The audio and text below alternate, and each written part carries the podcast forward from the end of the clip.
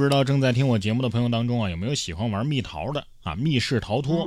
近日在福建的福州啊，就有这么一位密室逃脱的爱好者，叫小优。他在连续两个月的时间里，每周都要去两到三次密室，然后呢，就出现了胸闷、干咳的症状，被福州市第一医院啊诊断为了肺隐球菌病。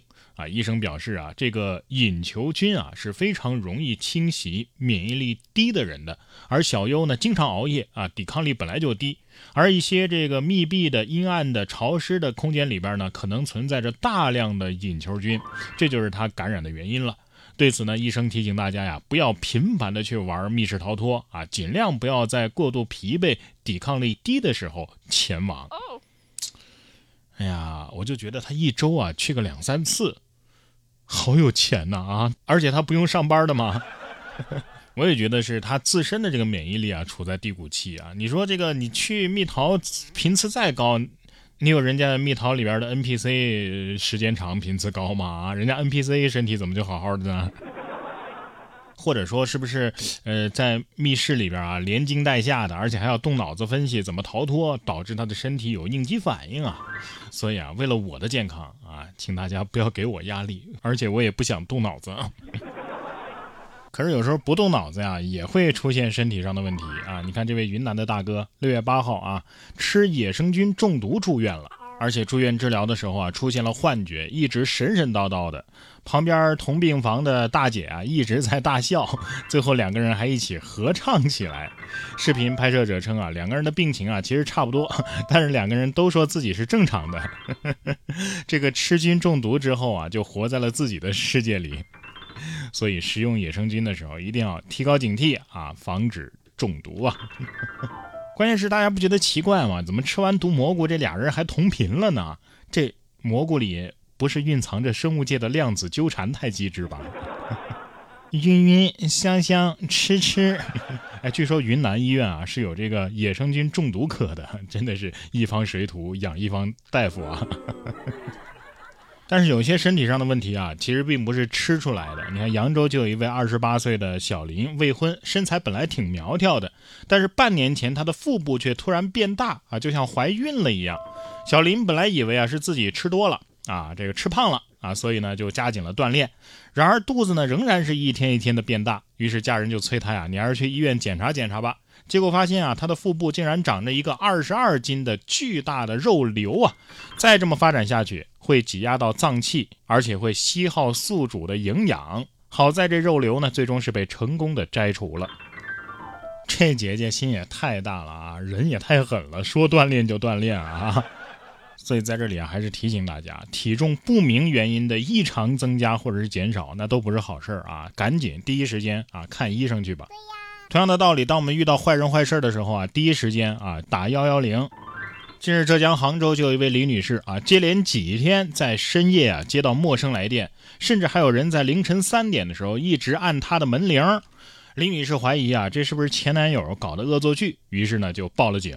民警找到她的前男友陈某之后呢，陈某承认是他在网上冒充李女士，泄露了她的信息啊，想让李女士遇到一些麻烦之后呢，求助于自己。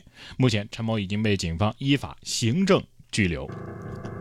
大哥，你这想法挺骚的呀！哈，建议写成剧本卖给横店吧！啊，你怎么就确定人家遇到困难就就想找前任呢？人家电话上是没有幺幺零这三个键吗？不过事实证明，你前女友还是挺了解你的啊！第一时间就想到是你搞的恶作剧。不过下面这位男子啊，恐怕就不是很了解自己的老婆了。江西上饶啊，一男子陈某和妻子于某结婚十六年之后，发现妻子啊疑似出轨了。随后通过亲子鉴定，发现十六年间啊，他们生下了三个小孩，都不是他自己亲生的。妻子于某表示啊，我没觉得我出轨了呀。并且反问：血缘关系有那么重要吗？目前陈某已经向法院起诉离婚。女方是不是这么想的？不是你亲生的，怎么就是我出轨了呢？我生的孩子不是你的，那不应该是你的问题吗？血缘关系有那么重要吗？当然有啊，不然你以为呢？难道我们结婚生子的理念是重在参与？三个孩子都不是自己的，这已经不是简单的绿帽子的问题了，这简直就是帽子戏法啊！不过我就好奇哈，想问问这仨孩子是同一个爹吗？所以说啊，谈恋爱、结婚，甭管男生女生，都得把对方的面目给认清啊。近日，石家庄警方呢就将一名假冒富二代的男子给抓获了。经查呀，二零二一年六月份开始，该男子就假冒富二代，从租车公司先后租来劳斯莱斯、奔驰大 G、奔驰 S 四百、路虎等十多辆豪车，然后转手呢就以极低的价格出售了。比如说，一辆市场价九百多万的劳斯莱斯，他竟然二十六万就给卖了。直到前不久，租车公司啊才发现被骗了，于是赶紧报了案。目前警方已经把涉案车辆追回，而该男子呢也已经被警方刑事拘留。真是大聪明啊！肯定有人想到过这个来钱的道儿，你不问问为什么人家不敢干呢？我还想把我住的房子给卖了呢，买主和我都商量好价钱了，就是房东不同意。二十六万一辆劳斯莱斯，买车的这位也也不问问车的来路吗？啊，这过户手续是怎么办的呢？下面这家公司啊也是够会蒙人的了哈，让假人穿保安服、戴假发值班，消防上门检查的时候发现。门卫还没证。据报道，六月六号的晚上十一点左右啊，江苏省南通市消防救援支队在联网检测当中发现，一公司的消防控制室竟然让假人模特穿着保安制服、戴着假发和帽子值班。七号启东大队消防监督员前去查证，企业负责人表示啊，当时这个监控室内啊确实没有人啊，但是门卫师傅呢是睡在里屋的，电话响了也会出来接听的。